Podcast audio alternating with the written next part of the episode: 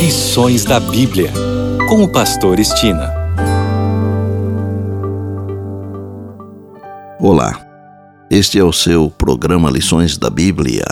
Neste trimestre que vai de outubro a dezembro, estamos estudando a missão de Deus, minha missão. O assunto da semana é Desculpas para evitar a missão. O tema de hoje é Nossas desculpas, ideias falsas.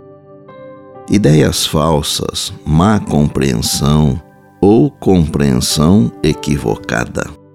Jonas também sofria a influência das crenças comuns de seus dias. Por isso, quando veio a tempestade, Jonas culpou a si mesmo. Jonas 1, versos 1 a 12. Sua atitude revela algo sobre a visão de mundo e a compreensão de Deus ou deuses que muitos tinham naquela época.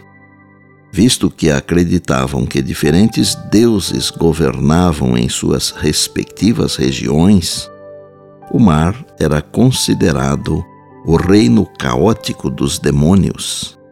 Na cosmovisão dos marinheiros, era necessário um sacrifício para apaziguar a ira desses demônios. Embora Jonas fosse hebreu, era provável que sua visão de mundo fosse influenciada pelas crenças tradicionais de seu tempo. Assim como Deus chamou a Jonas, Deus também nos chamou para uma missão.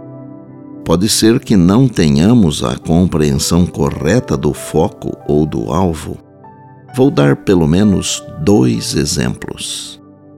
Um mal entendido comum é que o desejo de Deus para nós é que nos concentremos em nossa própria salvação e nos retiremos da maldade do mundo ao nosso redor.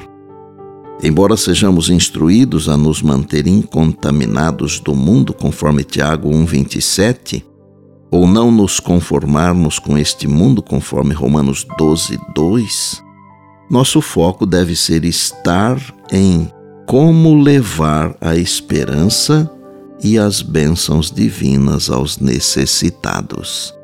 Esse é o verdadeiro foco. Ponto 2. Às vezes confundimos nosso papel com o papel de Deus, o que nos leva a encontrar desculpas para não testemunhar. Por vezes, o mal entendido que nos impede de aceitar o chamado é acreditar que o sucesso depende de nós. Somos tão incapazes de salvar pessoas quanto Jonas foi incapaz de salvar Nínive.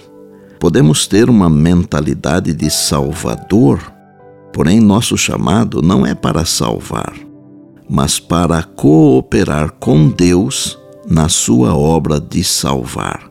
Quem salva é Deus. Louvamos a Deus porque Ele nos transforma, mas só Ele atrai as pessoas para si mesmo. Como colaboradores de Deus, plantamos as sementes da verdade, mas só Deus converte o coração. Este mundo é o grande campo de trabalho de Deus. Ele comprou os que nele vivem com o sangue de seu Filho unigênito e deseja que sua mensagem de misericórdia alcance a todos. Os que estão comissionados a fazer esse trabalho serão testados e provados. Mas eles deverão ter sempre em mente que Deus está perto para fortalecê-los e ampará-los. Deus não nos pede que confiemos em alguma cana quebrada. Não devemos buscar auxílio humano. Embora Jonas fugisse do território em que o povo tinha Jeová como Deus, ele aprendeu da maneira mais difícil que, mesmo quando viajava para além de sua região, para culturas diferentes, Jeová ainda era o soberano, como é. O vento e as ondas pertenciam a Deus, e os peixes também. Salmo 24:1 diz assim: Ao Senhor pertence a terra e a sua plenitude.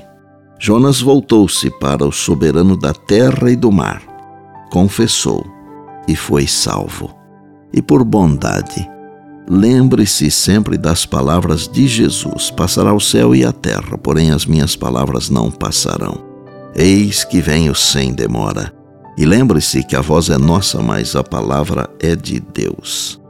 Bem, amanhã tem mais, se Deus assim nos permitir. E disse Jesus: Examinais as Escrituras, porque julgais ter nelas a vida eterna, e são elas mesmas que testificam de mim. João 5,39. Eu sou o Pastor Estina e este é o seu programa Lições da Bíblia, diariamente com você, pela graça e misericórdia de Deus.